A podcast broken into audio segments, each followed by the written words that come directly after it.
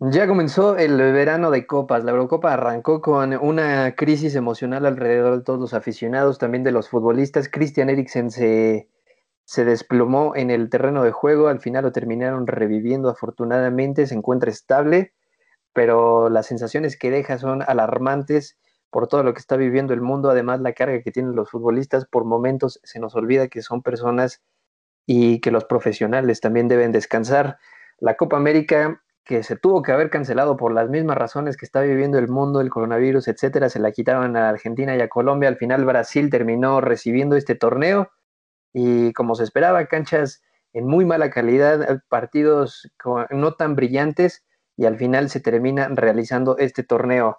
Además ya está la prelista de la selección mexicana, el octagonal final y Funes Mori ya tiene sus papeles para poder representar a la selección mexicana de fútbol.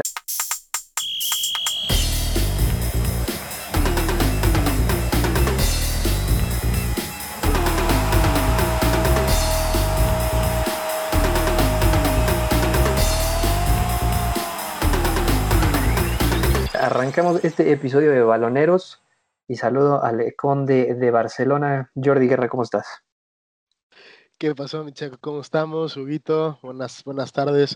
Eh, bien, bien contento por el inicio de las copas, eh, con ganas ¿no? de ver estos, estos partidos em, vibrantes, emocionantes, el tema de la Copa América y, los potreros donde se juega. Y, ya entraremos con, con, la selección y sus refuerzos olímpicos, que me parece, vamos, lamentable por decir poco. Hugo Zamora, ya está todo listo. Tu ídolo Penaldo sigue destrozando los récords. Es una bestia. Parece que este tipo nació para destrozar todo lo que ya está escrito en el fútbol. Seguramente ya está dentro del número de los cinco mejores futbolistas que han visto este planeta. Mira, lo único que voy a decir es que Cristiano Ronaldo es el mejor futbolista que han visto estos ojitos hermosos para empezar, ¿no? Y eso de, Penaldo, pues ya ponle chilenaldo, cabecenaldo, lo que quieras, te mete goles de donde sea, Checo, y pues hay que decir que también a Portugal la vamos a tener que poner como una de las favoritas para, para llevarse la, la Europa. Ay, no, no, ¿eh? no, o sea, una cosa es lo que haga Cristiano Ronaldo y también hay que ser realistas con que el nivel de su selección no acompaña tanto el nivel que tiene Cristiano Ronaldo, que, que ya tiene, ¿cuántos récords rompió ayer Jordi? Ayer rompió nada más dos. Ayer, por lo pronto, máximo goleador en la historia de las Eurocopas y máximo eh, futbolista o futbolista con más partidos en la historia de la Eurocopa también. Así, para que nos demos un quemón, de pronto. No, y además es el que más partidos ha ganado dentro de la Eurocopa, con más presencias en la Eurocopa, 106 goles con Portugal, a tres de ser el máximo goleador eh, en selecciones, que lo supera todavía el iraní Ali Dael, Ali Daei, algo así. Daei, Daei. Pero pues no mames, está, está en otro nivel este cabrón. Realmente todo lo que toca hace brillar. Aunque el partido de Hungría parecía que no era para quedar 3-0 ayer en la Eurocopa, Hugo. Sí, la verdad, pues hay que decir que se destapa por ahí del minuto 82, 84, si no mal me equivoco. En ocho minutos Portugal resolvió el partido, pero en realidad incluso a Hungría le, le anulan un gol eh, minutos antes, que, que pues ahí muy parecido al de tu máquina, ¿eh? Pero acá sí se anuló. Y, este, y pues nada. también si el VAR hubiera revisado el, segundo gol de Cristiano, pudo haber cambiado la historia. Híjole, está muy justa, ¿no? La verdad. Ah, como, como es Ronaldo, pues no hay que revisarla, no pasa nada. No, pero. Que siga pues, rompiendo récords, güey. Que sí, sí, o sea, ya, o sea, ya en ese momento importaba bien, importaba muy poco quedar 2-0 que 3-0. Y si te meten, te meten a una clase de gol así, pues dices, pregúntale a Hungría si no va a estar contando los goles para ver si puede avanzar como tercer eh, dentro de los terceros mejores de, las de los grupos. Bueno, pero también hay que decir que Hungría, güey, si hubiera tenido un pesito de idea en el contragolpe, güey, termina ganando este partido sin ningún problema, güey. Ya Portugal no sabía ni por dónde inventarle para atacarles. Y, o sea, si hubiera tenido un pesito más en inteligencia al contragolpe, güey, le terminan ganando a, Portugal. Portugal se encuentra con, si no mal me equivoco, Guerreiro. El rebote, sí, sí, con un rebote, dos rebotes y, casi autogol, sí, sí. Sí, o sea, Resuelve, resuelve el, eh, Guerreiro con, bueno, ese cambio, con metiendo a Guerreiro y, güey, se resuelve todo el partido, güey, ahí le cometen el penal, él, da la, él hace la jugada con Cristiano O sea, pues ya cambiamos el nombre. Antes era Juventus, ahora ya es el equipo de Ronaldo. Antes era Portugal, ahora sigue siendo el equipo de Ronaldo, ¿no, pero Portugal siempre ha sido el equipo de Ronaldo, ¿no? Desde el 2006, hace, hace 15 años que es el pues, equipo de eh, Ronaldo. Estamos revisando la lista del Mundial del 2006 de Portugal y siempre han sido un equipazo los portugueses. Ah, estamos de acuerdo, pero o sea, eh, yo y te lo dije, bueno, se los dije la, semana pasada, ¿no? Yo candidaté a Portugal desde un buen principio. Yo pienso eh, y, me voy a casar con esta idea de que es una de las mejores generaciones de Portugal. Se pueden permitir el lujazo de tener a gente como Joao Félix eh, calentando banca, ¿no? Entonces, de verdad que es un, equipazo, ¿no? Luego sí que es verdad que, pues, o sea, ganan con un gol de rebote y con un penal, ¿no? Pero tampoco perdamos de vista que Portugal ganó la Eurocopa hace cinco años sin ganar un solo partido en la fase de grupos. o sea, y, remontándole a, Hungría en tiempos extras y, con Gales, mira, de, milagro también, ¿no? Entonces, Portugal gana así. Portugal puede tener una estrella rutilante, puede tener un delantero que rompe todos los récords habidos y por haber, porque mira, ahorita te digo así, cuatro rápidos, máximo goleador en la historia del Real Madrid, máximo goleador en la historia de Portugal, máximo goleador en la historia de la Champions, máximo goleador en la historia de la Eurocopa y máximo goleador en la historia del fútbol mundial. ¿No? Mm, pues Entonces, está, claro, esto ¿no? Es, esto es garantía, ¿no? De que, de que te puedes sacar las papas del fuego en cualquier momento. ¿Y cuántos años tiene Hugo? 36, ¿no? Si no mal me equivoco. 36 añitos y sigue siendo una bestia. Es el único futbolista que ha jugado y anotado en cinco Eurocopas. 2004, 2008, 2012, 2016 y 2021. Es el máximo goleador de la Euro con 11 goles. Jugador con más partidos disputados en la Euro que, han, que, que ha ganado no, que nada más ha jugado, que son 22. El jugador con más partidos de Euro ganados con 12 y 106 goles con la camiseta de Portugal. ¿En qué lugar va a estar Cristiano Ronaldo el día que decida colgar las botas? Híjole, está, está difícil, o sea, es que si hay, es que yo digo que depende más del gusto de la persona que lo haga. No, pero los, ¡Ah! números, los números ya no son de gusto, los números en el deporte últimamente han sido muy, muy, muy nombradas, pero lo que hace este, este güey no es normal. Sí, pero, o sea, por ejemplo, de calidad de jugador, eh, por ejemplo, un jugador muy vistoso que incluso tú lo mencionaste ahí en el grupo es eh, Ronaldinho, que traía una calidad impresionante. Lamentablemente, Ronaldinho sus números no le acompañan el buen rendimiento en su carrera. sí. pero Ronaldinho le ganó todo en Europa, ganó todo en América, güey, jugó en Querétaro, los llevó a una final. Ronaldinho ganó todo, dijo, pues me retiro, güey. El peor es que tenía 28 años cuando decidió retirarse, ¿no? Y, siguió cobrando, ¿no? Desde los 28 hasta los 30 y tantos el güey dijo, sí, yo ya gané todo, pues ¿qué, voy a hacer? ¿Eh? O sea, yo nací para divertirme y me voy a divertir toda la vida. Y míralo, hasta en el tambo acabó el güey. y divirtiéndose en el tambo. Y divirtiéndose. Pocos pueden hacer eso.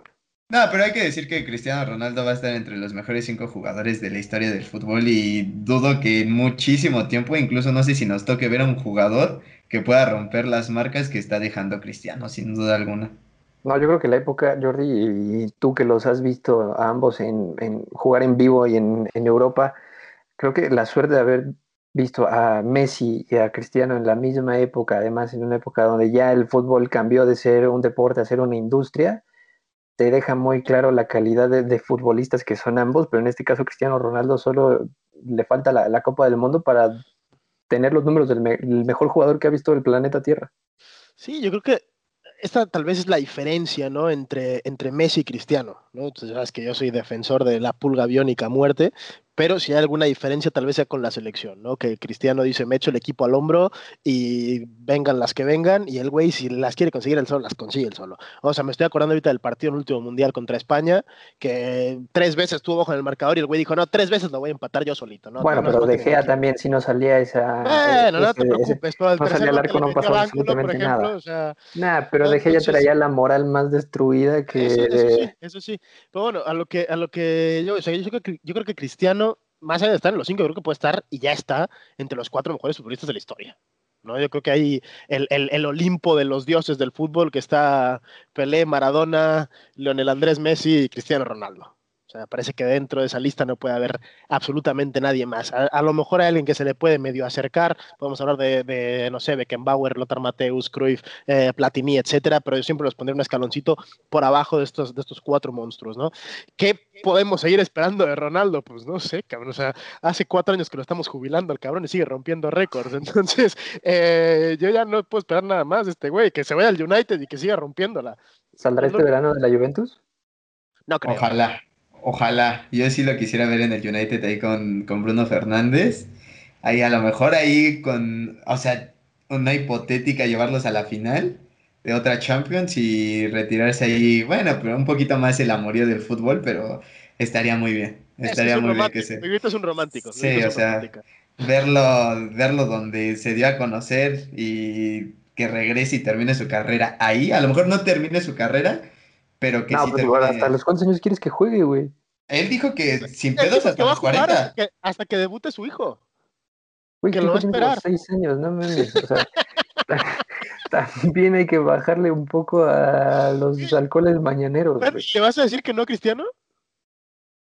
O pues sea, si Cristiano te dice, voy a hacer esto, ¿tú crees que no lo va a conseguir? Tiene 36 años, güey. Si Cristiano te dice, me retiro a los 42 siendo jugador de campo, ¿tú crees que no lo va a conseguir? Es Cristiano Ronaldo. Es, la hacerlo, es, es, es, mi comandante, güey. El bicho. Ay, mi madre, el bicho. El bicho. A, los 40 años, te apuesto que la MLS lo vería con ojos de eventos para que, viniera a cerrar. No, ese tipo no, no caería en. Claro que sí, en dos, tres años. En fútbol de muy, ya, muy ya, poca Cristiano en la MLS. Imagínate el marketing que, que generaría Cristiano en la MLS. Lo que hizo con la Coca-Cola ayer, antier. O sea, mil millones de dólares Coca-Cola ayer por culpa de Cristiano Ronaldo, güey. ¿Qué pedo con eso? ¿Hay algo que haga mal ese cabrón? No, por eso te digo, si este güey te dice, me voy a, retirar a los 42, ¿tú crees que no? ¿Le pones una pega? Le pongo la playera del Querétaro y seguro viene acá. Ahí está, güey, sí. Ahí está. ¿Cuál sería el, el, 1-2? Bueno, más vamos a dejarlo en su top 3 de fútbol, de los mejores futbolistas en la historia de, del, del deporte. Ay, híjole. Es que, o sea, no, no, no podemos decir. Es que entre, también me surge este debate de Maradona Pelé, pero siento que Pelé, güey, sí revolucionó totalmente. Mira, si, si, idolatras a, Cristiano, no puedes idolatrar a, Maradona. Es que. Y no por, no por su vida fuera de la cancha, sino por lo tramposo que fue en la final contra Inglaterra acá en México. Es que también siento, o sea, Pelé y Cristiano siento que son, lo, o sea, en verdad trabajo y Maradona y Messi son más el talento, porque, o sea, yo, yo no, en, general no me imagino a Maradona y a Messi parándose a las 6 de la mañana a entrenar en Lisboa, güey, en un gimnasio y matarse, güey. Pero sé de la calidad que tiene Messi y Maradona, güey. O sea, esos güeyes son únicos, güey. O sea, son güeyes que tienen el talento y te hacen en la cancha lo que, lo que ni siquiera podemos imaginar nosotros, güey, que puede hacer un futbolista. Pero de ahí también está Pelé y Cristiano, güey, que no mames, o sea, son futbolistas que en récords, güey, que en momentos importantes de su país, güey, de sus equipos, güey, han estado. Entonces, para mí, Pelé, tengo que poner a Maradona, Checo, perdóname la vida. Y a, mí, en lo, a mí en lo particular, a mí me gusta más Cristiano que Messi, entonces pondría como tercero a, Cristiano y pues sí, ahí es de gusto, ¿no? Tercero, sacando a Messi de top, 3 mundial, ¿eh? Está bastante enfermo. Jordan, ¿cuáles son los tuyos? Yo creo que Pelé por todo lo que consiguió Pelé, por todo lo que hizo, por, por la carrera, ¿no? Por los mundiales, por lo que le dio a su país, por la cantidad de goles que, pudo llegar a, meter y los que luego se inventó el güey, ¿no? Porque también se inventó unos cuantos. Porque, o sea, cada que alguien rompe un récord, el güey tiene 200 goles más, ¿no? No sé cómo lo hace. Em, entonces yo creo que en ese sentido, pongo primero Pelé, pongo segundo a Messi, sin ningún tipo de duda. Tercero Maradona y cuarto Cristiano. Cuarto Cristiano por abajo de Maradona. Sí, por, lo mismo, porque Maradona fue la revolución para su país, a final de cuentas. No únicamente fue un futbolista, sino también un símbolo a nivel nacional, ¿no? Entonces, a final de cuentas, eh, Maradona trascendió más allá del fútbol, ¿no? Tiene una religión, el cabrón, o sea, sin ir más allá, ¿no? Tú te vas a Nápoles y dices que Maradona es el mejor del mundo, igual no sales vivo. Probablemente. Partamos de esta base. Pues mira, sí, él les dijo hijos de puta en, en el Olímpico de Roma, güey, a los italianos. Y mira, Y, no le hicieron nada, güey. Y se le ha aplaudido todavía, ¿no? Como quien dice, entonces yo creo que sí, el Diego tiene que estar ahí. Eh, y, y, Cristiano tiene un escaloncito por abajo. Y como se le ocurra ganar el Mundial el año que entra, yo sí lo pongo en el segundo lugar de la historia. O sea, con, todo mi dolor, ¿eh? O sea, con todo mi dolor como culé y como, y como fanático de Lionel Messi, como se le ocurra ganar el Mundial, que no creo, pero como se le ocurra, yo sí lo pongo en el segundo lugar de la historia del fútbol. Es que también hay que decir que es, para mí es la carrera futbolística más impresionante de la historia. Pero claro que tú estás enamorado de, de No, vive una carrera futbolística que se le asimile a lo que ha hecho este cabrón, güey. Messi, güey. Es que el problema de Messi es lo de la selección. O sea, a Messi. No, pero también, eh, güey, ¿has visto los partidos de Messi en Copa América? Messi hace todo para que Argentina gane, güey. Messi hace todo para que Argentina gane. No lo acompañan, cabrón, es que no lo acompañan. No puede tirar, no puedes entrar y rematar, güey. Claro, o sea, no puedes entrar y rematar exactamente. Tienes a Lautaro, tienes a Agüero, tienes a Di María, Lo Chelso. Eh, tienes un puto equipazo. Pero no te acompaña. No hay que. Mira, mira, vamos a, vamos a remontarnos 10 añitos atrás. El Mundial de 2010, cuando le lleva el Diego a la selección. ¿no? Güey, o sea, Maradona lo llevó diciéndole, hazme todo, papi. Porque estos güeyes que tenemos aquí, o sea, se llevó el centro delantero a Palermo, güey. hazme el favor. O sea, ¿cómo quieres que Messi gane algo si Palermo o Higuaín tienen que rematar? No, y Palacios también ahí andaba. Pues imagínate, cabrón.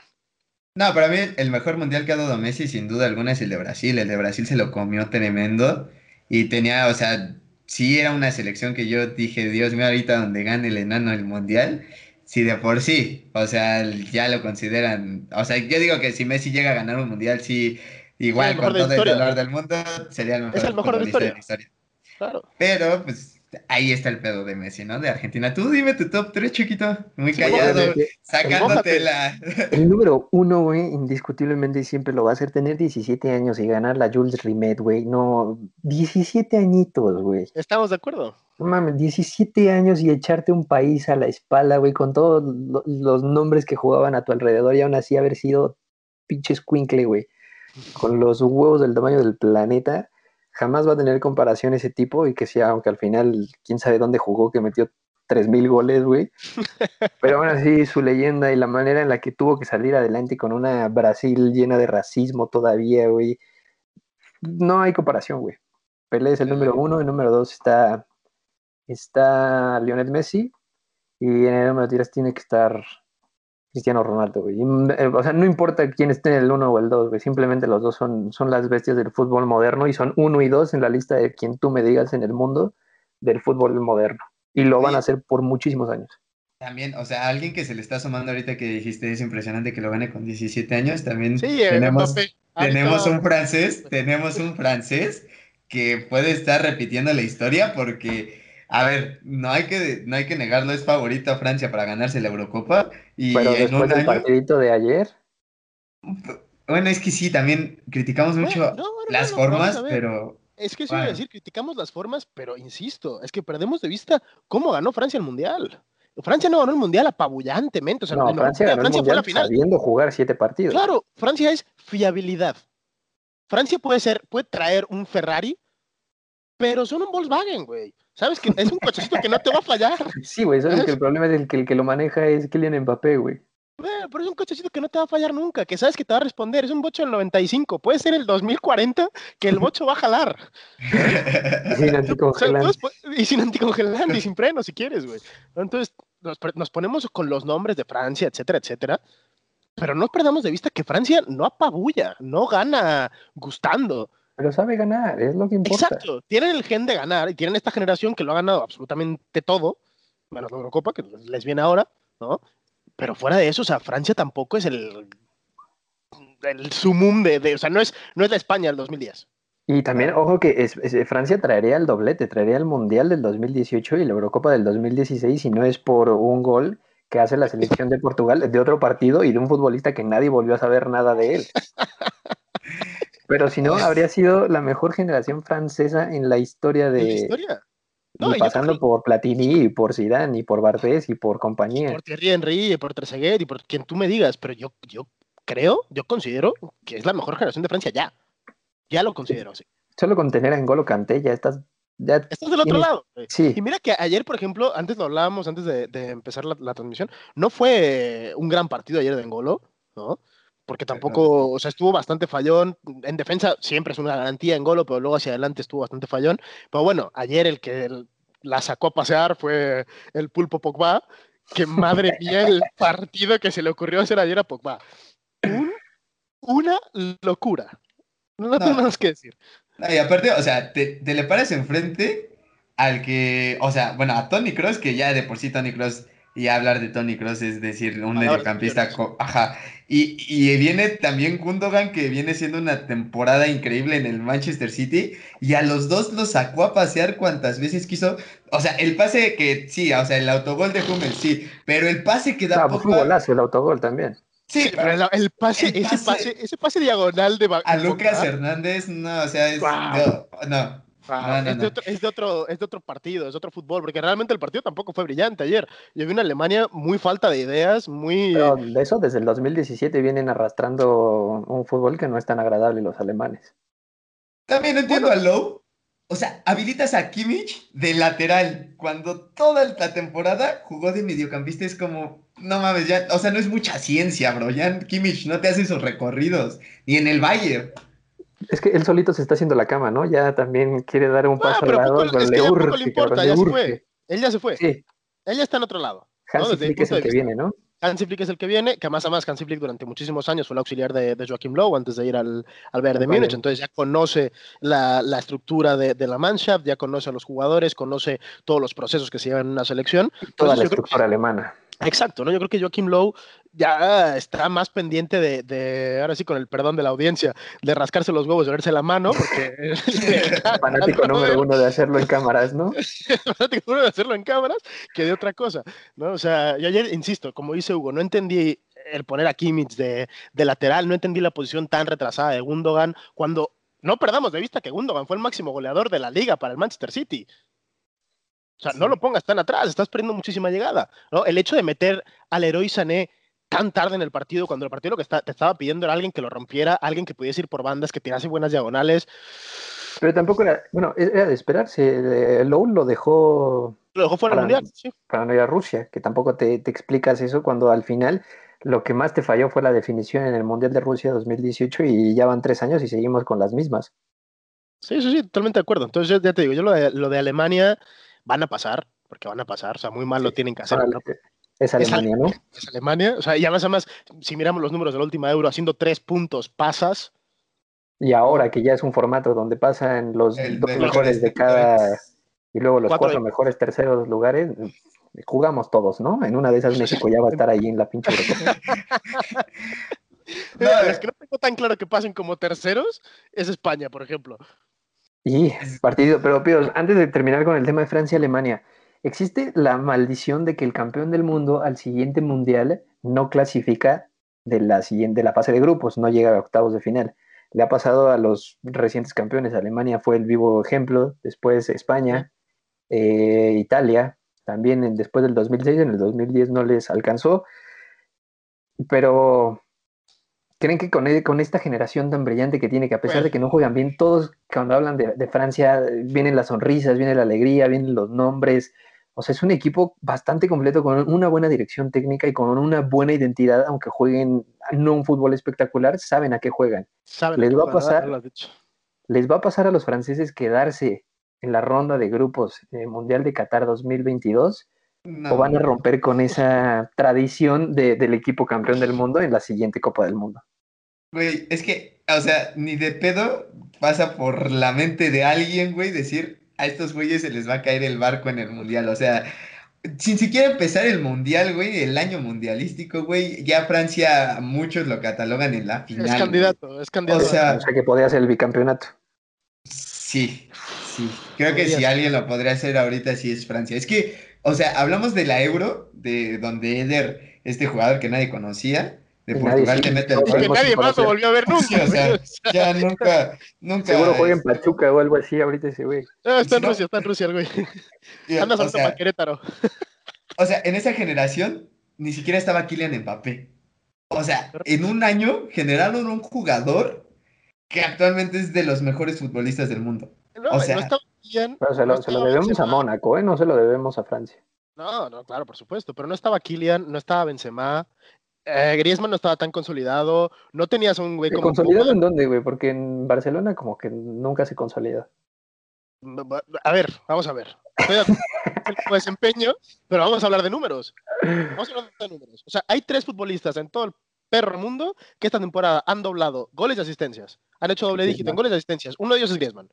Entonces, si nos atañemos a los números, es una temporada muy buena de Griezmann. Vamos a ver el general del Barça. También es una temporada gris del Barça. Y tal vez de las pocas luces que hay en la temporada, Messi como siempre, el descubrimiento de Pedri, que es, eh, es un escándalo, el próximo Golden Boy, sin ningún lugar a dudas, y la temporada de Griezmann. Más allá de eso, tal vez de la, salida de, Araujo, la salida de Mingueza, etcétera. Pero no nos perdamos de vista que no es una gran temporada de, del Barcelona, donde Griezmann sale muy bien parado, ¿no? Y volviendo a la selección de Francia, insisto, traes un Griezmann consolidado, vuelves con Benzema, traes a Mbappé, eh, sacaste a Coman, tienes una Tienes a Pogba en un gran momento, tienes a Kanté en un gran momento. Rabiot, que no sabe cómo chingados llegó a jugar. Giroud, que no sabe ni cómo le hizo para jugar todo el mundial y no meter un solo gol, pero es campeón del mundo. es el segundo máximo goleador en la historia de Francia. Vamos a las estadísticas otra vez. Tienen un equipo completo para hacer dos escuadras y jugar en cualquier cancha del mundo. Entre ellos dos. Francia A contra Francia B. Eso sería un partidazo, ¿eh? Y sería un partidazo de ver quién gana. Ah, sobran estrellas. No, y, y también, o sea, hay que decir que ahorita tocando el tema de Griezmann, Griezmann en la selección francesa es otra, otro futbolista. Es otro futbolista. El problema de Griezmann en el Barcelona, y creo que, o sea, me van a matar, me van a linchar, ¿eh? me van a linchar, pero se llama que en la posición Si vienes al Barcelona, vienes a jugar con el mejor del mundo. O sea, si no puedes jugar al lado del mejor del mundo, no puedes jugar al lado de nadie. yo no creo que sea difícil eso, güey. O sea, güey, llegas, llegas, con un güey que, que, su mente es un balón, güey. No, no o sea, es nada difícil, güey. O sea, sí, o sea, sí, sí los entiendo en, en ese aspecto, pero el problema es que Griezmann, o sea, donde mejor se desempeña en el terreno de juego es la posición que te juega Lionel Messi. Griezmann a lo mejor a perfil cambiado por banda derecha, sí. Pero, o sea, que los Él tiene que jugar de 10, él tiene que jugar de enganche, tiene que jugar de falso 9, sí. sí, no, no, no, puede, o sea, no puedes ponerlo ahí porque, o sea, el, el futbolista que le compite a Griezmann en esa posición, pues es el, si no el mejor futbolista que ha dado el Barcelona en toda su historia, ¿no? Entonces, Eso, ese es el problema. O sea, Griezmann en la selección francesa es otra, otra cosa muy diferente. Para mí, Griezmann también en Rusia fue el mejor futbolista de la selección francesa sin ningún problema. Sin lugar a dudas, y en, y, en, y en, Francia en la Eurocopa del 2016 también. Y o sea. ¿Hay dónde dejas a Gignac, que por poco los hace campeones de, de Europa? Sí, reventando, reventando el, al palo cuando tenía toda la portería abierta. Ay, el bómboro. El pinche bómboro. Pero, pero ya te digo, ayer Griezmann no hay más que ver el partido. O sea, minuto 89, el güey estaba dentro de su propia área, barriéndose para recuperar una pelota que dices, brother, te, aplaudo. Te, amo, Rubio, me caso contigo. Sí, además Pacherito, eh, mitad uruguayo, greña larga, güerito. Greña larga, pelazo, tiene, sí, tiene, tiene cara hasta de pintura renacentista. Le mete, le, al FIFA, güey. Brillante el tipo. Es brillante, eso, es escandaloso. Griezmann siempre en mi equipo, siempre en mi equipo, Griezmann. No hay manera de que Francia no sea campeona de Europa y posiblemente bicampeona del mundo. De eso estamos de acuerdo los tres, ¿no? Yo difiero un poquito, güey. Ah, bueno, porque tú porque estás sacando la bandera ya española, creyendo que Pedri va a poder hacer. española, al contrario, güey. Yo casi que la hundo, mano. Yo te lo digo, o sea, después de ver el partido contra Rusia, contra, Rusia, contra Suecia, perdón, eh, y, y, se los dije también en el, en el podcast anterior, es una generación, como les decía, haciendo el símil con México, es una generación floja de, de, de España. ¿No? O sea, tienes un delantero como Morata que el cabrón no le mete gol en el arco iris. Ahora, ahora, te pones en los pies de Lionel Messi, ¿no? Con todo, todas las finales que ha perdido con Argentina. Por culpa, por culpa de Higuaín, pues, y, me pongo, por ejemplo, o sea, insisto, ¿no? El, despliegue de, de, de, Pedri, por ejemplo, en el partido contra Suecia, al final el, el, chavo estaba, estaba agotado, mano. O sea, es un güey que te ha jugado 43 partidos en toda la temporada con 18 años, cabrón. Viene a jugar en segunda y lo tienes jugando ahorita en la Eurocopa. Pones a Llorente, que es el segundo máximo anotador del Atlético de Madrid, como lateral derecho también. O sea, mmm, le das muy pocos minutos a Tiago, le das muy pocos minutos a Gerard Moreno, no llamas a Yago Aspas. Eh, yo no sé cómo dan ustedes a España, pero flojito a flojito. Es que ese es el problema, o sea, España viene de una generación dorada que, o sea, mm, era muy difícil de superar esa, ese equipo. O sea, No, no se va a superar nunca. No, Yo o sea, no- ¿Nunca, nunca? Yo Es creo que- que es el mejor equipo de la historia. es que ¿De a nivel ¿De- de- selección. del- A nivel selección, del- sí. ¿En la historia del fútbol? En la historia del fútbol. Es, el mejor, No. es la mejor selección en la historia. Híjole. Dime otra selección que te gane Eurocopa, Mundial, Eurocopa. Dime una, ¿eh? Una. O Copa Sería- América, Mundial, Copa América. Dime una. No está, no existe. No lo sé, tal vez Brasil del 2002. ¿no? Y además por el estilo de juego. El estilo de juego dominaba todos los partidos en todos los aspectos. O sea, la Sí. final contra, contra Holanda, ok, le- dos contras que salió el Santo Casillas, pero pues también un poquito de suerte, la suerte del campeón, mano. Pues no sé si la suerte del campeón, pero también en ese momento Casillas era el mejor portero en el mundo. Tenías al mejor portero del mundo, a los mejores centrales del mundo, al mejor lateral del mundo, a la mejor media del mundo y uno Sí, la mejor contención del mundo, que también ahí es donde está la diferencia en lo que se, se convirtió ese partido, porque al final el- en la contra que termina siendo España contra Holanda en Sudáfrica, sacaban las papas los, los contenciones que rescataban el balón y al final el que termina rematando de siniestra. Correcto, sí, sí, una jugada que se la lleva Navas por la banda, toca con Fábregas, Fábregas para el niño, y vámonos, gol de Iniesta. No, entonces yo creo que es una selección flojita la de España, y si tengo que candidatear a alguien, además de, de, de Francia, obviamente, yo ya se los dije el otro día, me tiraron de loco el tema de Bélgica, aguados todos con Bélgica, aguados todos con Bélgica, y aguados todos con Italia, y aguados todos con Inglaterra. Yo creo que ahí están los cuatro No, gatos. pues es que ¿cu- cu- ¿cuántos, cuántos van a ser campeones este, te- este No, año? no, no, no, no. O sea, yo te digo que si hay alguien que le puede zumbar a esos a, a Francia, son esos tres. No Incluso por encima de. Portugal, te lo digo. Es que me gustaría creer que, que Inglaterra podría ser, pero Inglaterra es como el, el equipo que le echa ganas, pero que no, nunca gana nada.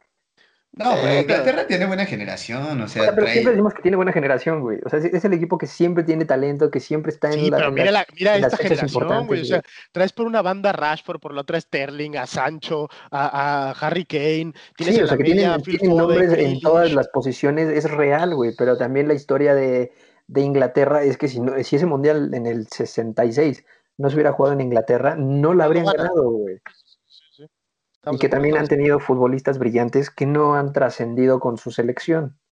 Que esta, que hasta les sobran futbolistas, sí es real y seguramente les van a seguir sobrando porque tienen la mejor liga del mundo, que es la inglesa desde mi punto de vista. Entonces, que sea normal exigirle a Inglaterra, pues lo es, pero de ahí en fuera a que se consoliden tanto los que están en esta convocatoria como los que se quedaron fuera y que en unos años logren hacer algo, próximo mundial en Qatar en, invierno del 22, habrá que verlo desde sin, pero es como Cruz Azul, hasta que no lo logren, no se va a poder decir que Inglaterra sí tiene, sí es un equipo real y que tiene las bases para hacer una época importante en el fútbol mundial.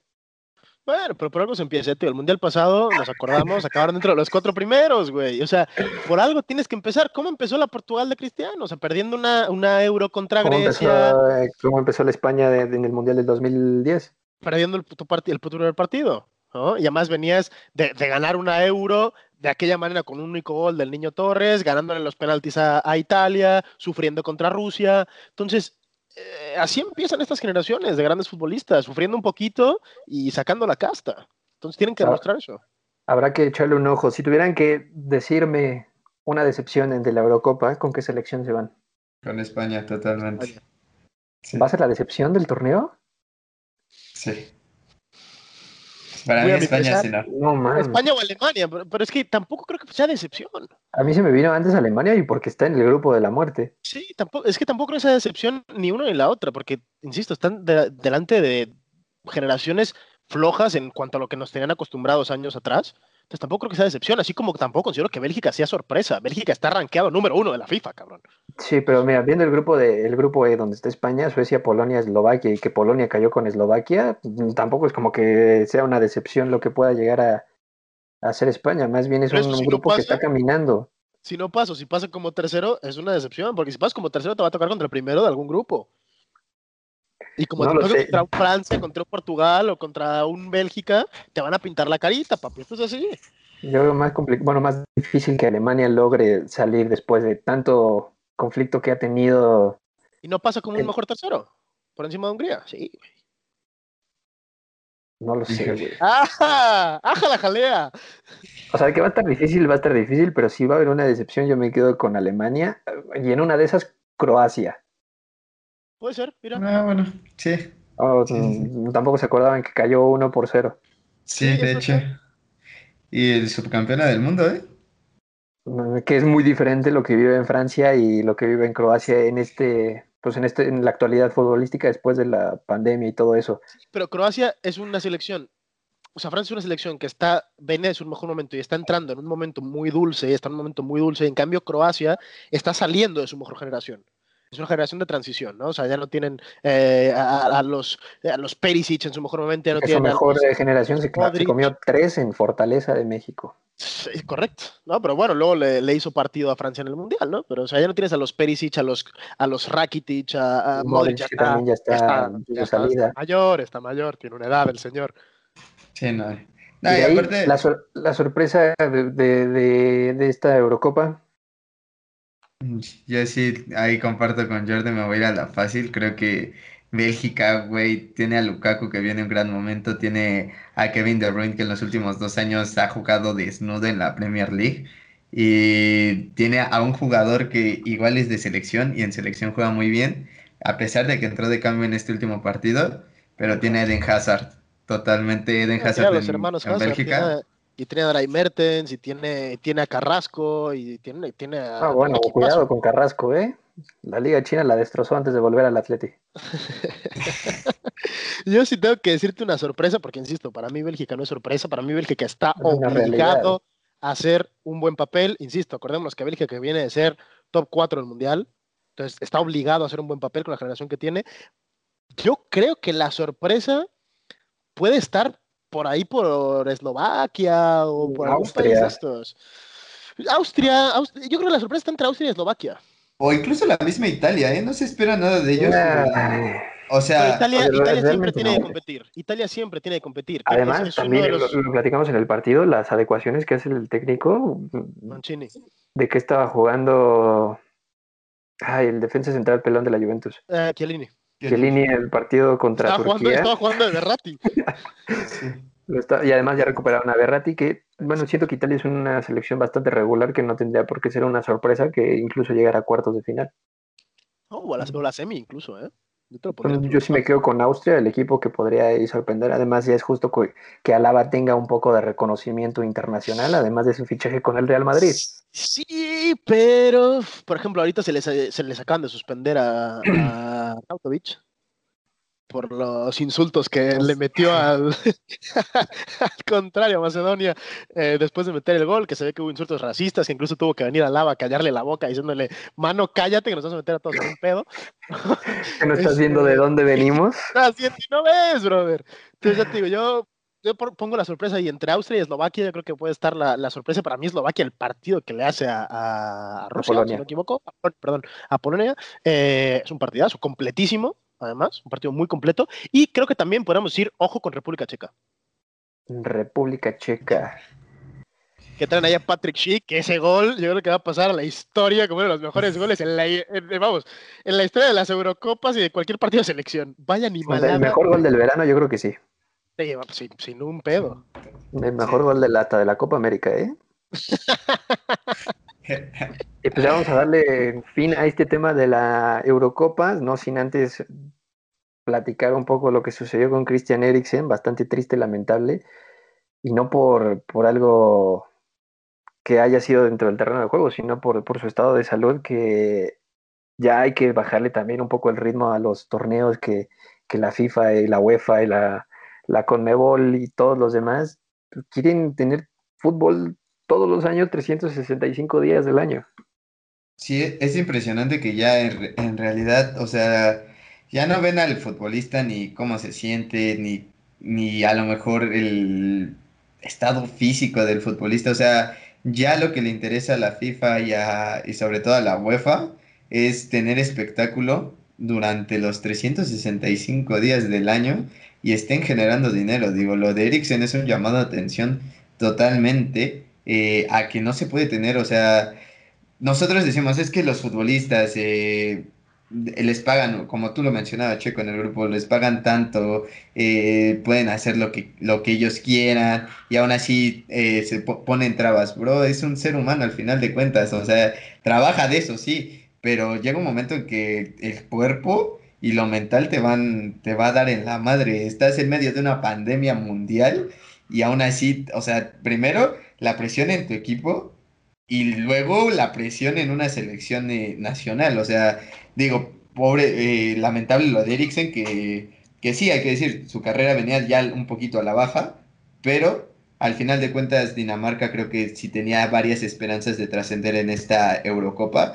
Mucho tenía que ver eh, Christian Eriksen, totalmente. Y, y, pues ojalá, mucho se habla de que a lo mejor sí ya, ya este, hayan sido los últimos minutos de Christian Eriksen como futbolista, esperemos que no pero pues al final de cuentas lo importante es que el jugador está con vida, ¿no? Que al final de cuentas es lo que importa. Sí, totalmente, totalmente. O sea, decían, ¿no? Que hubo un, pequeño momento que estuvo muerto encima del, terreno de juego, ¿no? Que lo tuvieron que revivir, entonces eso te habla de, de la gravedad del asunto. Y ahí me parece, o sea, por decirlo bonito, hipócrita, ¿no? Lo que hace la, la, UEFA, lo que hace la FIFA con el tema, por ejemplo, de la Superliga, de, no, es que quieren monetizar el fútbol y hacer de esto una, una industria de dinero y tal. Güey, llevan haciendo esto desde hace 40 pinches años. O sea, me llevaste un mundial a Qatar en invierno, papi, en estadios que no existían. Me estás jugando una Copa América que 10 días antes de la inauguración no tiene, sede. Me estás jugando una Eurocopa en no sé cuántas sedes diferentes. eran 12, terminaron siendo 10, porque se bajaron una en Bilbao y. Sí, pero bueno, Bilbao cambió por no Sevilla. No recuerdo dónde. Sí, sí, entonces no me puedes, no puede la UEFA querer ir contra el Barça, contra el Madrid, contra la Juve por el tema de la Superliga, cuando cabrón, o sea, tú estás explotando al fútbol y al futbolista desde hace años, ¿no? O sea, dejó desde hace mucho tiempo de ser un deporte para convertirse en un negocio, ¿no? Y el máximo responsable de ello, pues es la, la, FIFA, ¿no? El máximo organismo en el fútbol mundial. Eh, más allá de eso, lo que comenta Hugo, ¿no? Hay que ver cuántos partidos están jugando, la carga de partidos, la carga de tensión, porque únicamente es el partido, ¿no? Es el partido, la concentración, los entrenamientos, la familia. La exacto, ¿no? el estrés continuo que tiene el futbolista, que esto a final de cuentas no, no es sano, ¿no? Y, y lo dicho, ¿no? Esperemos que, que Eriksen quede bien. Eh, estoy totalmente seguro que no volverá a jugar fútbol en su vida este hombre.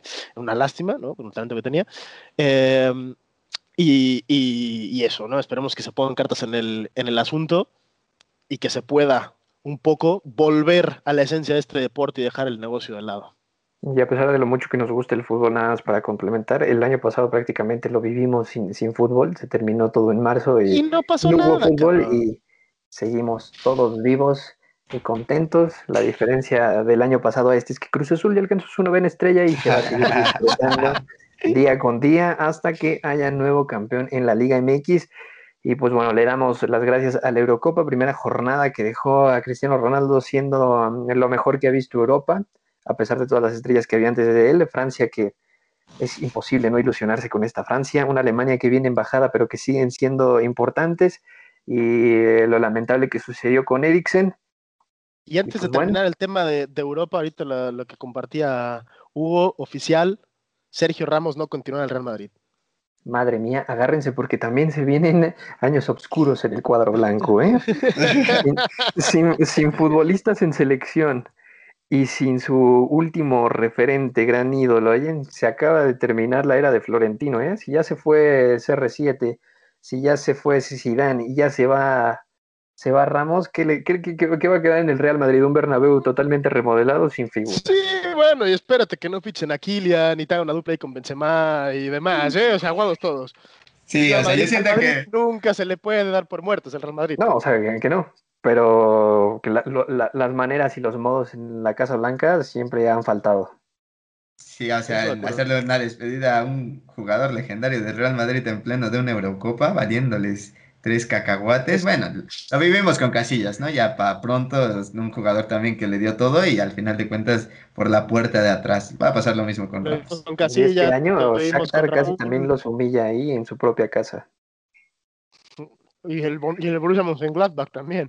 Imagino talentazo que hay en el Madrid, pero bueno, sigamos celebrando a Rodrigo y a Vinicius y compañía. ¿Cuántos fueron los asistentes que hubo en el Hungría-Portugal, Jordi? 60 mil asistentes, 60 y, 60 y pico mil, 61 mil y cacho.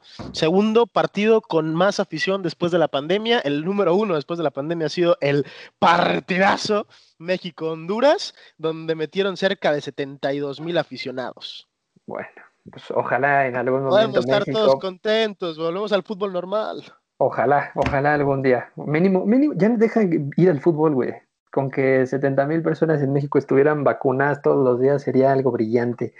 Partido que se disputó en Estados Unidos, que al final decepcionó y le sacaron 750 dólares a cada asistente que vio el partido en primera fila. No entiendo cómo carajos es que paga 750 dólares para ver a Alan Pulido jugando contra Honduras. Algo, o algo hacen bien los mercadólogos o algo hacen mal todos los paisanos que están en, en ¿dónde fue el partido? En el Mercedes-Benz Stadium, ¿no?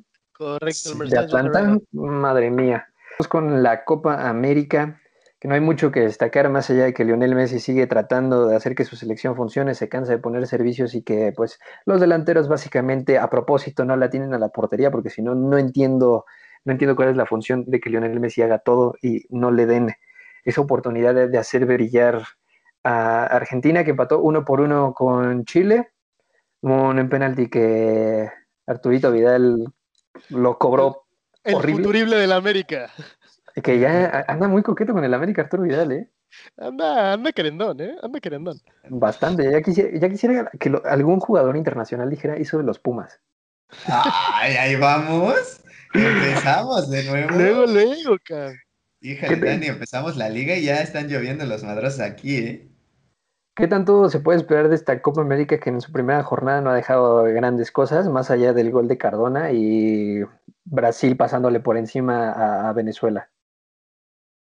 Pues, o sea, creo que si Francia, digo, si la Eurocopa tiene a Francia, creo que la Copa América tiene a Brasil, que literal es la mejor selección que hay del, en Conmebol, sin duda, sin duda alguna, pero sí en el continente ya para irnos de lleno. Y pues nada, o sea, creo que yo hace ratito lo compartía con Jordi y Neymar está a otro nivel. Para mí sí es el mejor futbolista del mundo actualmente, aunque a Checo le refunda que. El mejor futbolista del mundo se llama Santiago Ormeño. O sea, pero bueno, ya, ya, andamos diciendo incoherencias, pero no, o sea, tristísimo lo de Argentina también, o sea, el pobre Leo creo que hace todo lo posible, todo lo que está en sus manos para poder brillar, pero pues sus compañeros, como dices, no le ayudan, son dos fallas garrafales, eh, la de cabeza es impresionante, le pone un balón como con la mano y es increíble que, no la pueda empujar y pues creo que esta Copa América está cantada para que incluso la final sea Brasil-Argentina sin ninguna No lo sé. ¿eh? yo, yo sí veo a Argentina cojeando bastante. Les quitas a Argentina y se convierte en una selección de CONCACAF. Les quitas a Messi, perdón. Pero ¿y, quién le va y quién va a tumbar a Argentina? O sea, tampoco veo, o sea, Chile... Hay que, ver lo que puede hacer Perú. Con Normeño, ¿no? No, o sea, en general, Perú sí que trae, una buena selección, el Tigre de Gareca, pero, o sea, e, el, tema, el tema de Perú, o sea, vale, está a lo mejor con una de sus mejores generaciones también. Eh, Chile viene como, como Croacia, lo comentábamos también, ¿no? Saliendo una de sus mejores generaciones, ya es la última, el último torneo de Vargas. Campeones, güey, o sea, tampoco es como que. Sí, sí, pero es el último torneo de Vargas, de Alexis, de. de Bravo. de Bravo, de Vidal, de, de, Medel, de toda esta gente, es el último torneo, entonces querrán hacer un buen papel, pero no sé yo si les va a llegar la gasolina teniendo que ir con bastón, ¿no? Entonces, este... Pero sí, sí hubiera podido frenar a, la Argentina de Messi más por falta de creatividad y de asertividad a la hora de ir al arco. No, lo, no, está tan descabellado que sí puedan tomar el lugar, un lugar en la final y Perú yo creo que sí podría ser una revelación en, la Copa América y también, eh, pues, ojo con, con, Colombia, que es una selección alegre, que tiene futbolistas, algunas estrellas. Edwin Cardona, que se vistió de genio en el tiro libre que él mismo cobró, llegó al manchón penal, le pusieron la asistencia y él mismo remató en la jugada. No, los ecuatorianos no supieron ni por dónde fue ni cómo es que ese gol, el gol, un golazo, fue que les metieron en, en la apertura de la Copa América. Eh, también hay que decir que Colombia trae un jugador que, viene en buen momento, si bien su equipo no lo hizo bien. De la Juventus, ¿no? Vamos a hablar ahora de Cuadrado. De Cuadrado, totalmente. el, Cristiano Ronaldo FC está todo lo que da, ¿eh? No, pero es que Cuadrado fue de lo más rescatable en la Juventus. Y aquí pone un pase, un centro con parte externa, si no mal me equivoco, el delantero de Colombia. Que sí es un golazo al final de Edwin Cardona que este jugador es impresionante, ¿eh? Cuando quiere jugar es un crack, pero cuando no, híjole, todavía recuerdo a los regios muy enojados de que le decían el gordo Cardona, que estaba Que le pregunten a Monterrey, cabrón. No, o sea, es que Tampoco es mentira que vienen a cobrar nada más y a echar la hueva dos años. Cardona, vino a pasearse. y a Boca también medio se fue a pasear y. Sí, pero Boca llegó a ser ídolo. Ah, que ya no pagan. Sí, exacto. No, y yo, o sea, un poco en la línea de lo que hice, de lo que hizo Guito, o sea, trae buenos jugadores Colombia, también como decías tú, eh, Checo. Eh, el tema de, de, Duban Zapata, ¿no? De, del Atalanta. En la Serie A, madre mía, ¿eh? La rompe, ¿no? Y, Luis Muriel, que Luis Muriel no jugó tampoco contra, contra Ecuador y tiene el mejor promedio de goles en toda la, Serie A, ¿no? Luego tienen también el tema de, el defensa este de Monterrey o de Monterrey, el de Estefan Medina. Davinson Sánchez, o sea, tienen una generación bastante correcta, luego tienen por allá Borré en la, delantera. Eh, puede, puede dar de sí, yo creo que puede dar bastante de sí Colombia y yo lo podría candidatear. Yo lo podría candidatear, no, güey. Más Argentina, no, o sea, por nombres, no, puedes decir que es mejor que Argentina. No, no, por el, por el juego colectivo, por nombres, no, o sea, por nombres no, nos vamos línea por línea y solo con ver a Messi y cualquier equipo es mejor. No, es que a ver, Argentina, el equipo que trae, traes a Lautaro, no, sí, pero también, ojo, que vienen de las eliminatorias con siete bajas por COVID. Sí, pero igualmente, traes, traes a, Ángel Correa, que no entiendo cómo no juega en esta selección después de la temporada que ha hecho con el Atlético de Madrid. Tienes a Di María, traes a Güero, traes a Marcos Acuña, que va la temporada estupendamente con el Sevilla, Joaquín Correa de, la Serie A también, eh, Messi, de Paredes, Lo Martínez, eh, el mismo Tagliafico, que ni él sabe cómo, pero siempre que juega con la selección lo hace bien, ¿no? de Paul, eh, Paredes. Es que, ojo, o sea, Argentina por nombres madre, o sea, tendrían que pintarle la cara a todo el mundo. Pues, habrá que, esperar porque lo que juegan, ya que los ves en el potrero, ahí sí cambian las cosas. No es un equipo que tenga muy buena sinergia.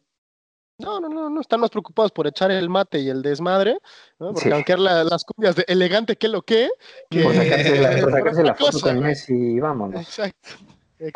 ¿Cuáles van a ser los equipos que sí ven como candidatos para la final y el equipo que va a ser la de la decepción de esta Copa América? Híjole, para mí candidato a la final, eh, o sea, me caso con Brasil totalmente. ¿Va a porque, la Copa?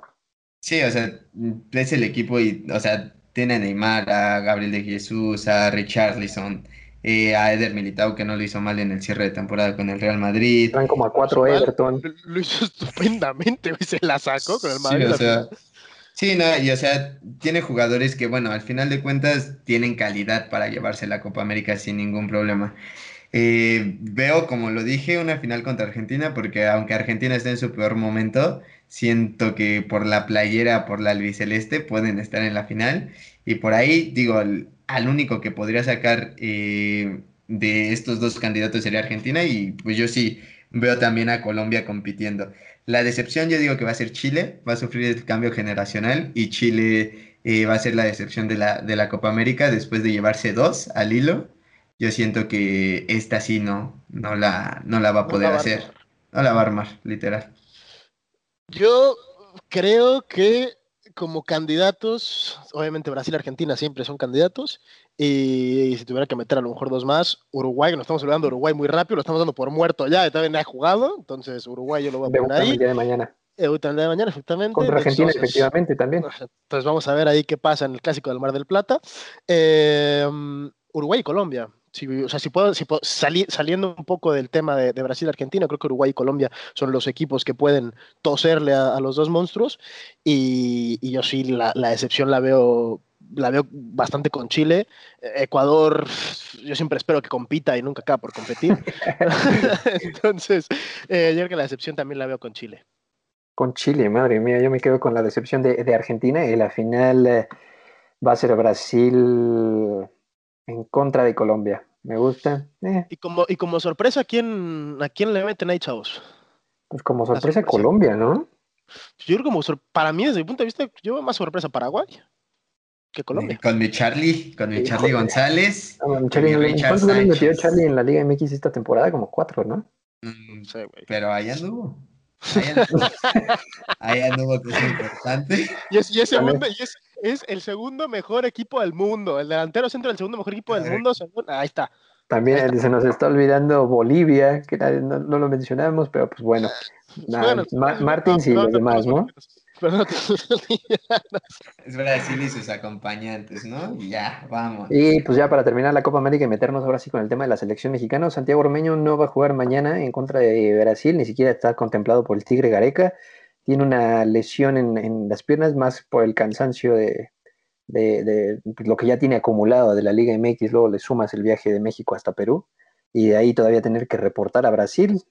Pues es normal que, el futbolista no esté, va a estar Cristian Cueva en el ataque, lo más seguro con el Lapadula, se va a ver, se va a ver este 4-4-2 que tanto me estuvieron reventando que así no jugaba Gareca, y es real la opción que pueda tener Ormeño minutos en la Copa América vistiendo la, la camiseta de Perú, que aunque hagas ojos y ca- cara de, de que no estás de acuerdo, Ormeño, te apuesto que sí va a meter goles en la Copa América. A mí me encantaría que metiera goles en la Copa América, güey.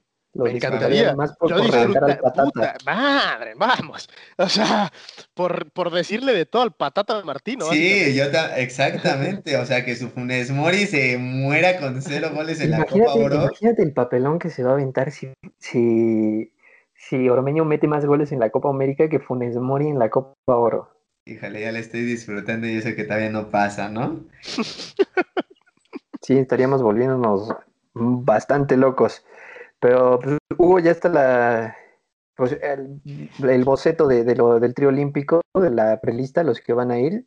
Dieron una lista de 22 que se va a confirmar mañana jueves, 17 de junio, pero pues, básicamente no hay sorpresas. Tal vez ya por gustos habrá unos que sobren y otros que falten. Y de estos 22 que se dieron, se tienen que bajar cuatro. Nada más van a ir 18 a Tokio 2020 por el a competir, tratar de competir por el oro olímpico. Y si ya tienes la lista, échame los nombres. Y pues ahora sí, darnos en la madre, porque creo que de todos encontramos fallas en, en esta lista y en los refuerzos. Sí, ahí te va. En la portería tenemos al primer refuerzo, eh, Guillermo Ochoa, que eh, válgame Dios. Pero bueno, eh, Luis Malagón y eh, Jurado, ¿no? Que para mí creo que de los tres al que más le voy es a Sí, el Jurado. que se va a bajar es jurado. No hay manera de que pueda competirle con, con Malagón, que es del gusto, y pues menos con Ochoa. Sí, que lo bueno, si vemos lo de Malagón que hizo en el último partido, terrible también contra ahí. Eh, de ahí nos vamos con Angulo, eh, Aguirre, Johan Vázquez, El Piojo Alvarado, Uriel Antuna, Sebastián Córdoba, el segundo refuerzo que sería Luis Romo, Jorge Sánchez, Alexis Vega, el tercer refuerzo que válgame Dios, no lo entiendo en, en la vida cómo es que se subió de último momento a los Juegos Olímpicos, que es Henry Martin. Diego Lainez, esta sí, sí que es una incorporación buena para el trío olímpico. Siento que Dieguito lo, lo puede hacer bien. Ya demostró talento en la selección mayor y creo que lo puede hacer bien. Esquivel, eh, Charlie Rodríguez, el Nene Beltrán, Modo Aguirre, César Montes, eh, Angulo, eh, Arteaga y JJ Macías, que si tenemos que eliminar a cuatro, creo que J, J Macías ya levantó la mano para bajarse del trío olímpico, ¿eh? Terrible lo de Macías. ¿Quiénes sí, quiénes no, Jordi? Es que, a ver, yo- o sea, híjole, es que yo, yo, yo, ya- o sea, de los, yo bajaba dos refuerzos, mano, pero pues ya los trajeron de refuerzo, no los puedes bajar, ¿no? Entonces, este, sí hay que Pues empezando por los porteros, van a ir dos. Sí, o sea, jurado yo creo que se va a bajar. Eh, no sé, el tema de, de- uf, que no- no, veo por dónde, o sea, yo lo del Nene Beltrán no lo entiendo con la temporada que ha hecho en, en Chivas, con el, el- el- No lo el dejaron nivel que trae. prácticamente. Bueno, pues por eso mismo, si no, lo, si no ha jugado, ¿cómo es que está en selección si no ha jugado? Nada, pues que llega Pumas, ¿eh? Lo más Más- seguro. Bueno, o sea, y, me, y me sabe mal porque el chaval, el chavo es bueno, ¿eh? No, pero imagínate venir de Bucetich, que no te deja jugar, para irte con un preparador eh, de estudiantes como Lilini, madre mía, mejor búscate otro equipo donde mínimo te pasen el balón, güey, donde no todos sean pláticas motivacionales, güey. Totalmente. Yo creo que va a estar por ahí con el tema de jurado, el tema del de, nene, que bueno, es también es del agrado, ¿no? Pero yo, yo sí lo, lo, bajaría. Eh, y luego el resto lo veo bastante complicado, el decir bajamos a este, bajamos al otro, ¿no? Yo te puedo decir los seguros, por los que bajan, lo veo complicado. Yo tampoco me llevaba Antuna, pero va a ir. y tampoco me llevaba Charlie, pero también va a ir. Desde mi punto de vista. Entonces, esas serían mis bajas. dejabas a Macías, dejabas a Jesús Angulo el defensa. Sí. Jorge Sánchez, que también, madre mía, ni él sabe cómo es que puede ponerse en la playera de México. Bueno, pero tampoco tienes muchas más alternativas por ese lado. Pues si llevas a Romo, mm, podrías ocuparlo. Ah, sí, puedes bajar a Sánchez, sí pero no creo que lo vayan a bajar. porque no hay mucho más para dónde hacerse. O sea, yo creo que esta selección tiene a Johan, tiene al Piojo, tiene a Laines y poquita cosa más tiene esta selección. No, pues es que, se, es que se aplaude que la selección haya hecho el esfuerzo de que el Betis siempre sí soltara a, a Laines. Y que Arteaga también aparezca, el lateral izquierdo, que mm, eh, ojalá le dé la carrera para estar más de cinco años en selección y en, y en Europa pero de ahí en fuera, Memo Chua, Henry Martin y Luis Romo. ¿Bien o mal los refuerzos? Mm, híjole, la de Henry sí es terrible. O sea, la de Henry es una mentada de madre, en verdad, una mentada de madre. Porque, Dios, veíamos sus datos eh, al inicio, antes de empezar el podcast. Dios santo, o sea, no le mete gol ni al arco iris. Creo que es increíble que le estén dando la oportunidad a él para ir a representar a México a unos Juegos Olímpicos. Siento que, e incluso si no llevabas un delantero, no hubiera estado tan No pasa nada. No, pasa, nada. Puedes bajar a puedes bajar a JJ Macías. Puedes subir a Jiménez. A Chaco. subir a Jiménez, dale, a Chaco, dale, al Chaco, güey. Ya está el mudo. Hasta el mudo, ajá. Pues, hubieras Podrías hacer mil cosas más. El esfuerzo de llevar al Chucky Lozano como refuerzo. Por ejemplo. Exacto. un refuerzo de verdad, un refuerzo que aporte, cabrón. Madre mía, la fiesta que hubieras armado con un delantero centro en mejor momento, ponle el nombre que quieras, el, mudo, Santiago Jiménez o quien se te dé la gana, Sendejas, hasta de delantero nominal lo podrías poner. Con Chucky Lozano por un lado y Piojo Alvarado por otro. Sí, y, y, jugando enganche Dieguito. Y además con unos balones filtrados de la calidad que Romo manejó esta temporada. Oye, es que, o sea, también nos olvidamos, Córdoba también eh, te puede jugar atrás. Sí, Córdoba no sí, pero Córdoba no ha jugado un solo minuto desde hace dos meses. Híjole, pero en los en el preolímpico sí, o sea, entiendo el nivel que del preolímpico. Sí, desde ahí no juega, desde ahí no juega. Yo una cosa también les digo, o sea, viendo, viendo la nómina de delanteros que tenemos, yo acabo poniendo a Córdoba de punta. O sea, para pronto te lo digo. Tampoco lo hizo mal en, los, en el preolímpico, como dice Hugo. Exacto, o sea, yo acabo es que también de punta. Tienes a Alexis Vega, que también digo, en Chivas podrá ser un chiste, pero en la selección. La selección la rompe siempre. La ajá, o sea, Vega también. O sea, en ataque no estamos tan mal como para llevar a Henry Martin, es a lo que voy, o sea, es. ¿Por qué? O sea, lo de Romo te lo entiendo, está bien, al final de cuentas. Y, y comparto que van a bajar al Nene Beltrán, porque al final de cuentas, para mí la, la media está cantada para que sea de Charlie y de Romo. O sea, no creo que le mueva a Lozano. No, y, y si no está Charlie, va a estar Córdoba. Sí, o sea, literal, o sea, e, esos son los inamovibles. Arteaga en defensa también va a ser inamovible, como Luis Johan.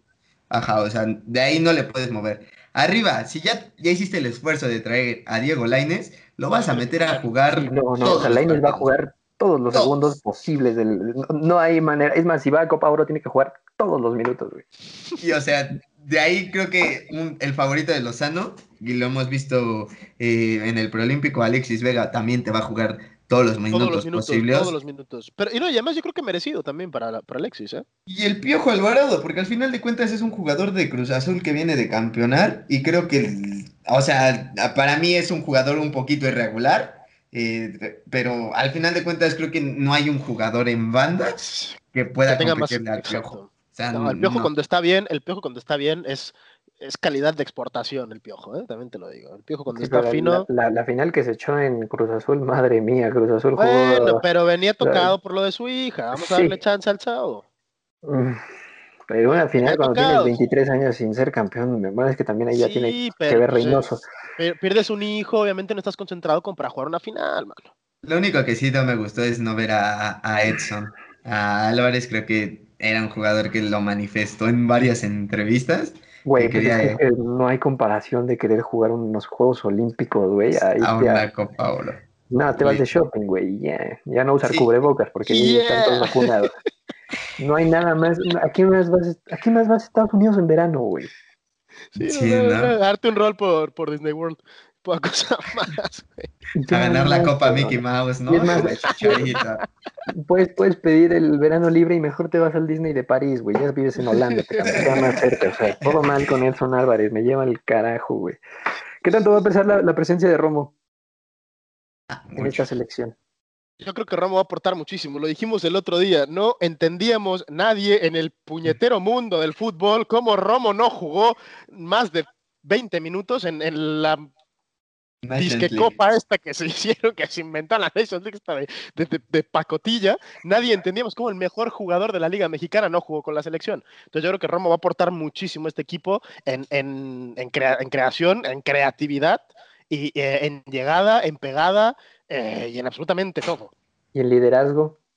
El liderazgo también, obviamente. Sí, sí, ya lo ven como un referente. Después del torneo que se mandó, tiene que ser un referente. Yo, o sea, yo los líderes que veo en este equipo, más allá de la edad y lo que tú quieras, y de la experiencia, etcétera, es Johan, y lo ha demostrado en la cancha, porque los tiene cuadrados el chavo, eso sí, claro, los tiene cuadrados, y, yo creo que Romo va a venir a aportar muchísimo, y yo creo que uno de los líderes de esta selección, sí o sí, tiene que ser de Hito Liners. Claro que sí, más por la experiencia que ya tiene en Europa y en la selección mexicana. Y madre mía, a ver si no sufrimos de más en, el, en los Juegos Olímpicos que van contra Japón. Japón. Más bien, abren contra Francia, luego contra Japón y termina la ronda de grupos contra Sudáfrica. Se antoja accesible el grupo, más allá de la sorpresa que pueda ser el partido en contra de Francia, lo demás se ve, se ve accesible. Ya, de ahí en fuera lo que pueda venir, creo que es algo que está presupuestado con esta selección mexicana, ¿o no? Totalmente. Pues, como decían, lo, de Ramos sí le va a ayudar muchísimo, ¿eh? a equilibrar el medio campo sobre todo. No, lo que te puedo, es que lo que te puedo aportar es que está enfermo ese güey. Ah, es, que es, un es, nuestro canté, es nuestro canté, güey. Es un roble en el Es nuestro canté, cabrón. Está fuerte, güey, está alto, le pega con las dos patas, güey. Tiene visión. Juega Cruz Azul, güey, ¿qué más no? es lo único que le falla, cabrón. Pobre chavo, güey. Y pues bueno, del, del trío olímpico nos vamos a la selección mayor porque ya está definido el octagonal, camino a Qatar, que va a arrancar en septiembre con triple fecha. Ay, comenzamos otra vez con los problemas, con el tatismo que está todo lo que da y los ocho equipos que van a pelear por un puesto de CONCACAF para ir a Qatar 2022 son México en el lugar número 11 del ranking, Estados Unidos con el número 20, Jamaica en el 45, Jamaica está por encima de Costa Rica, que viene en el 50, luego Honduras en el 67, El Salvador en el 69, Canadá en el 70 y Panamá en el 78 vamos a empezar a hacerle como la golpe, ¿no? Caminando rumbo a Qatar 2022 o, o con el tatismo vamos a empezar a sacar el rosario y otra vez esperar a que se alineen los astros y que una chilena de Raúl Jiménez nos lleve y nos coloque en el Mundial. Híjole, mano. Yo, ya no quiero reventar más a este señor, güey, porque al final siempre digo lo mismo. Em, tendríamos, por obligación, que llegar caminando caminando al punto mundial. O sea, CONCACAF tiene tres boletos y medio al mundial. De ocho. ¿Vale? y además eres la, selección mejor rankeada. Eres la selección mejor rankeada. Estás casi en el top ten mundial. O sea, tienes que llegar, ahora sí que fumándote un cigarrito y chingándote una torta. De tamal de tamal, sí, verde, ¿no? a lo que yo voy, eh, esta selección, vale que pues una mala generación, vale que estemos en, en, horas bajas, en momentos complicados, que no tengamos nueve, que lo que tú quieras, tendríamos que ganar con el tercer equipo, tendríamos que ganar el octagonal o quedar segundos por lo menos. Yo creo que vamos a llegar caminando. Más allá, muy a mi pesar de lo del Tata, vamos a llegar caminando al Mundial. Pues empieza, empieza la prueba en, la Copa, Copa Oro, junio, bueno, más bien termina en julio, y de ahí descansas dos mesecitos y comienza el camino. Te tienes que enfrentar a las elecciones que te hacen sufrir cuando vas de visita. Juan Carlos Osorio llegó a romper todos estos paradigmas y fantasmas de que no se ganaba en Canadá, de que no se ganaba en Estados Unidos, en Honduras, etcétera. Y la selección mexicana no tiene delantero. Hay 60 convocados en la prelista de la Copa Oro. Madre, güey, es que ¿por qué, ¿por qué tienen que venirse estos sentimientos de que no la vamos a armar, cabrón? Y de que estás naturalizando a un jugador de 30 años que ya metió los papeles en la FIFA y que, madre mía, si no se los dan, si la, si la Federación Argentina no le da el permiso para jugar con México o la FIFA no mete los papeles a tiempo, vamos a empezar a buscar ya un, técnico reemplazo del Tata o qué, qué, qué, vamos a esperar de este octagonal, Hugo? Híjole, o sea, comparto la idea de Jordi. Creo que México desde hace muchísimos años tiene que pasar estos partidos caminando y, e incluso, o sea, creo que los únicos equipos que hay medio se le pueden complicar, pues obviamente es Estados Unidos y Honduras. Y eso, Honduras en Honduras, ¿no? Porque aquí en el Azteca no, para mí no existen totalmente. Bueno. Pregúntale a Sven Goran Eriksson. Sí. güey. Yeah. Jamaica te hizo un 0-0, güey, con Chepo de la Torre. O sea que. No, pero, o sea, al, final de cuentas, digo, creo que muchas de nuestras esperanzas es que al final tenemos dos, dos jugadores arriba como Chucky y Tecatito, ¿no? Que creo que son la esperanza, la luz al final del túnel, que pueden hacer miles de cosas. Pero sí, lo del, lo del delantero es increíble. Es que te evitas mucha polémica, o sea, es, es a lo que voy, te evitas mucha polémica. Si llamas a Javier Hernández desde hace, de, incluso para la Nations League, te, lo, te evitas mucho, mucho problema, que si Rogelio Funes Mori, que es un jugador de 30 años, eh, sinceramente para mí, hasta incluso, es más, si, no quieres llevar al Chicharo, baja al modo Aguirre de los Olímpicos y tráetelo a jugar Copa Oro. Al final de cuentas, si vas a meter a Funes Mori que no le mete gol al arco iris desde que le dijeron que podía superar a Suazo, pues ya, lo menos tráete al modo que cerró bien. Y si no le vas a dar el chance a Olímpicos porque ya llevaste a Henry Martin, pues dale chance en la Copa Oro que regularmente la gana sí o sí. Entonces, pues el hexagonal, como dice Octagonal. octagonal, perdón. Ah, eh, ya, o sea, es, es, increíble, o sea, tres boletos y medio. Ya, si no entras entre los tres, mira, o sea, ya, o sea, es impresionante si no entras entre los tres ya. o güey, por más sorprendente que pueda ser, así llegamos al, Mundial de, de, Brasil con una repesca que la sufrimos en el Azteca le costó un buen de trabajo que poder hacer el primer gol a Nueva Zelanda y que después ya cayeron los goles y que se fue a Nueva Zelanda a pasear y, todo lo demás. Pero ya tomando en cuenta que se terminaron los torneos, la carga de trabajo de los equipos, van a comenzar las fechas FIFA y ahí sí ya los, los seleccionados europeos van a tener que reportar sí o sí porque es obligación de los equipos prestar a sus futbolistas y que esperemos que con esto baje un poco también la pues la presión que hay sobre los naturalizados, Jordi, creo que pues tienes tienes una, una, buena voz autorizada para poder decir si sí son bienvenidos o no son bienvenidos en, este país. Tú eres, mexicano, no nacido aquí, sin papeles, pero pues más mexicano que varios, ¿no? Más mexicano que Funes Mori, cabrón. Empezando por el acento. Este, no, yo creo que siempre son bienvenidos, siempre y cuando vengan a aportar. ¿No? O sea, depende del, nacionalizado o el naturalizado que me hable. Si me estás hablando, no, que te voy a traer un Guille Franco, digo, pues no, gracias. Pues si me estás diciendo, no, vamos a llamar a un Ciña, pues órale, va. ¿no? Entonces, esto siempre depende, ¿no? Tenemos historias maravillosas de naturalizados también que nos han sacado las papas del fuego, como Matías Bozo contra Canadá, porque si no es Bengoran.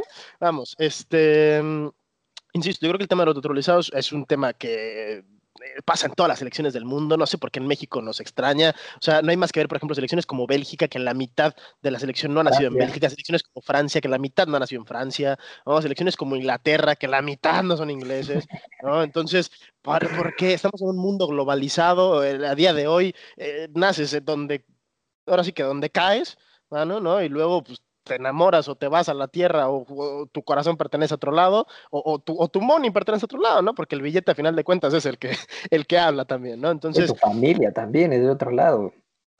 ¿no? Entonces yo creo que a final de cuentas lo importante es que, que aporten, ¿no? Yo no veo cómo puede aportar el señor Funes, ¿no? Porque yo creo que veo Funes Mori con la canción aquella de y Funes Mori la erró.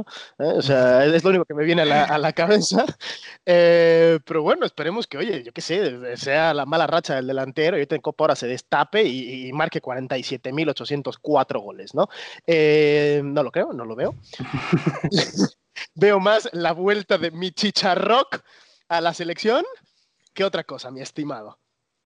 Tú te casas con que Funes Mori ama a México y que le agradece tanto, y que bienvenido fue recibido más bien con los brazos abiertos y que ahora quieren regresarle un poco al país de todo lo que le han dado, o simplemente trámite más, el próximo torneo va a jugar como mexicano en Monterrey, quito una plaza de extranjero a mi equipo y pues ya lo demás, si viene la selección, pues de todos modos México no es una selección tan importante en plano internacional como si lo es Argentina y como seguramente hubiera preferido jugar en vez de, la, de vestir la, la playera verde. Es a lo que me refiero, o sea, güey, hace dos, tres años eh, sonó Funes Mori para la selección de Argentina y te apuesto que Funes Mori era feliz con esa noticia totalmente. Su, su hermano sí llegó, ¿no? Sí, su lo hermano dirigió sí. el Tata a su hermano en, Lo dirigió. Argentina. O sea, es que es más el gusto del Tata o un capricho del Tata que en realidad, o sea, vas a llevar a un futbolista que eh, vive su peor momento desde que llegó a México. y lo vas a llevar porque quieres que sea la salvación en la delantera de la selección mexicana. O sea, es ilógico que neta traigas a este jugador. O sea, como dicen, un jugador de 30 años que pasó por Europa desapercibido. Que, Noche, pasó güey. o sea, tuvo su mejor momento, sí, aquí. Y, e incluso cuando llegó a Monterrey nadie lo conocía.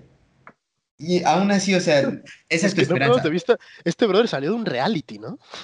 O sea, Pues no sí, perdamos sí. de vista eso, güey. O sea, Es que es terrible, o sea, güey.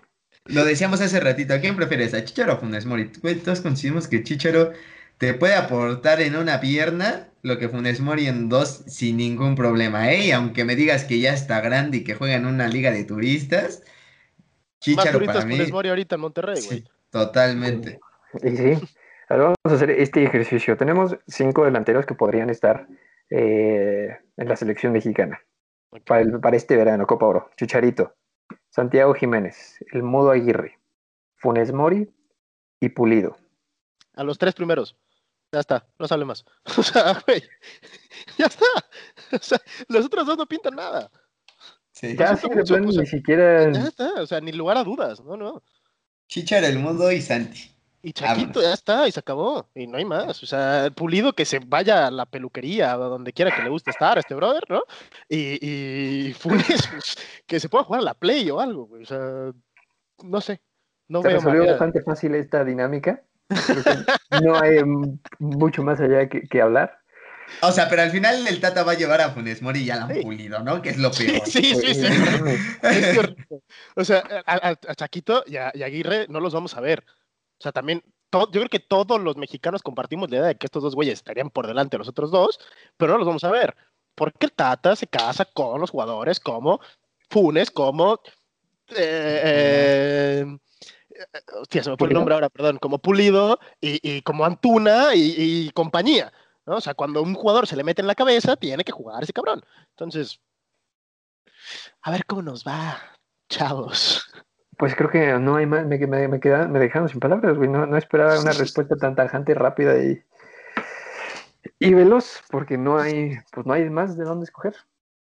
O sea, nos viene el verano en la selección mexicana, la Euro va a seguir, la Copa América, a ver que, a ver si no nos deja contagiados de COVID y, y lesionados de gravedad por el estado de las canchas. CR7 va a seguir siendo CR7 y destrozando todo lo que hace CR7. Porque Si eh, alguien puede frenar a CR7 es el CR7. Y ahí en más se nos acabaron los temas, muchachos. Pues ya está, todo, todo dicho, todo hablado. El Ya mundo está arreglado. De- Podemos de ir en corajes, paz. Ya, ya. Nuestra misa dominical ha terminado. Hugo Zamora, como siempre, un gusto ver tu, tu cara chacalita. Espero platicar contigo más seguido y si no, nos estamos escuchando para el próximo episodio. Nos vamos a andar escuchando y, y recuerden, ¿eh? Recuerden que el chicharo es nuestra salvación. Adiós. El conde de Cataluña y de Tepepan. Como siempre, chavos, un placer para ustedes contar con mi presencia y, y poder estar otra tarde con, compartiendo micrófono a, su lado. Lo mismo que hice, que hizo Huguito, esperemos al Chicharroc de vuelta en la selección. Eh, y no se olviden, sobre todo, arroba balonerosfc guion bajo. Insultos, mentadas, sugerencias y, nada más que luego me banean. pues también le mandamos un saludo a Guillermina Meléndez, que no pudo estar con nosotros por cuestiones de trabajo. Sin embargo, pues aquí estamos dándole un ratito para divertirnos y platicar con ustedes. Gracias por escucharnos y llegaron hasta este punto. Y si no, pues ni modo. No llegaron simplemente. Gracias por escucharnos. Yo soy Sergio Pavón y nos vemos y escuchamos en el próximo episodio de Baloneros.